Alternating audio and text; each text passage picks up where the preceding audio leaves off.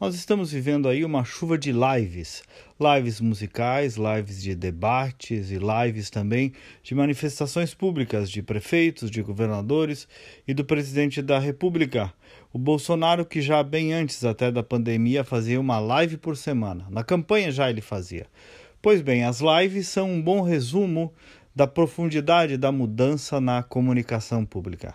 Antes, para um governador, por exemplo, comunicar-se com a população, ele precisava da mídia. O que é mídia?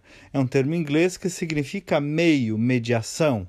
A imprensa, os veículos de comunicação, eram os meios através dos quais os governantes se comunicavam com a sociedade era um interposto entre o emissor da informação e o receptor da informação. Um governador, para fazer uma mensagem chegar lá no cantão do estado, dependia desses meios e viabilizava isso como? Ou via jornalismo, produção editorial ou via publicidade com propaganda paga, sendo que nesse segundo caso ele ainda era proibido, era e é proibido de expor-se pessoalmente. Então, para fazer chegar a mensagem de viva voz e imagem de um governador lá dentro da casa das pessoas era muito difícil. Idem isso para um prefeito. Hoje, meus amigos, basta abrir uma câmera, até mesmo de um celular, e esses líderes todos têm milhares de pessoas assistindo, de graça, sem custo e sem intermediários.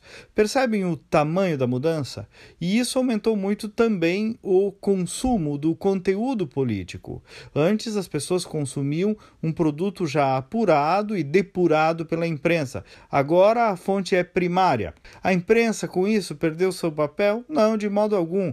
A imprensa justamente segue fazendo isto: depurar a informação, checar, questionar, consolidar, repercutir, produzir outros conteúdos dessa informação primária. O bonito disso tudo é que agora tem mais opção, os governos têm mais opção e a imprensa se qualifica. Então, viva as lives e viva a democratização da comunicação. Bom dia e até amanhã.